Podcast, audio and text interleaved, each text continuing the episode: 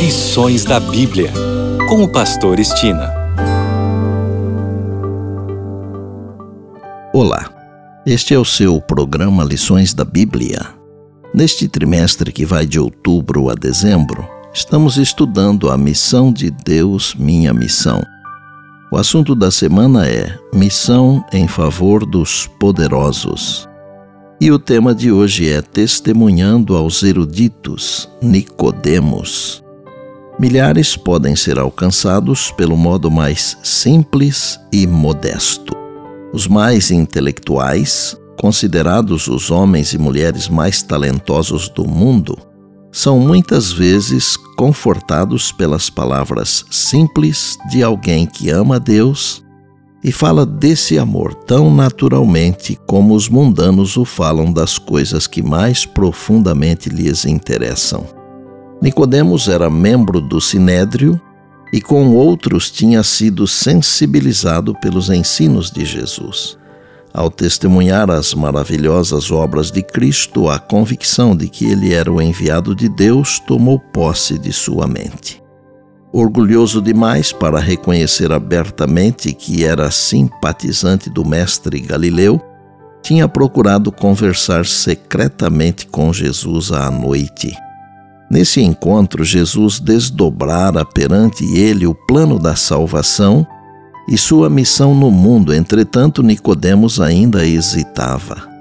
Apesar de ter a verdade no coração, Durante três anos, aparentemente não houve fruto. Mas, embora não tivesse reconhecido a Cristo de forma pública, repetidamente nas reuniões do Sinédrio, ele havia impedido os planos dos sacerdotes para destruírem a Jesus. Quando por fim Cristo foi levantado na cruz, Nicodemos se lembrou das palavras que ele dissera na noite da entrevista no Monte das Oliveiras.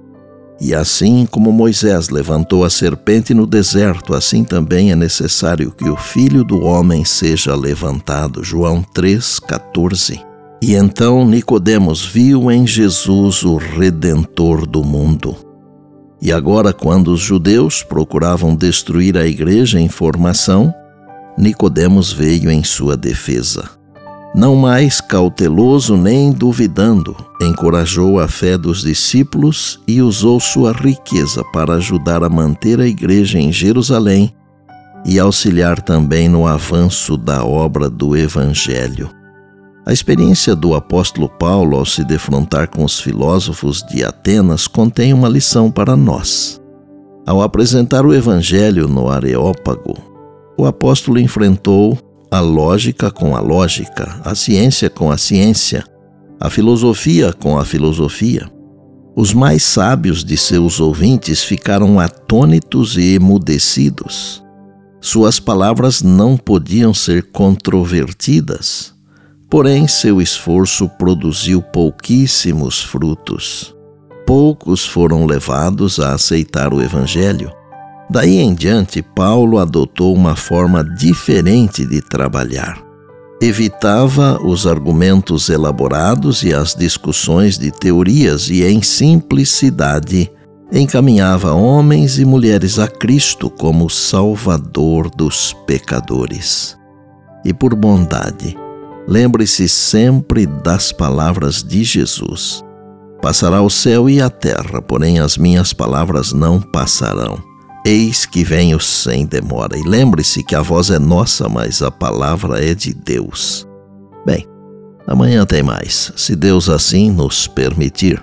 E disse Jesus: Examinais as Escrituras, porque julgais ter nelas a vida eterna, e são elas mesmas que testificam de mim. João 5,39. Eu sou o Pastor Estina e este é o seu programa Lições da Bíblia, diariamente com você, pela graça e misericórdia de Deus.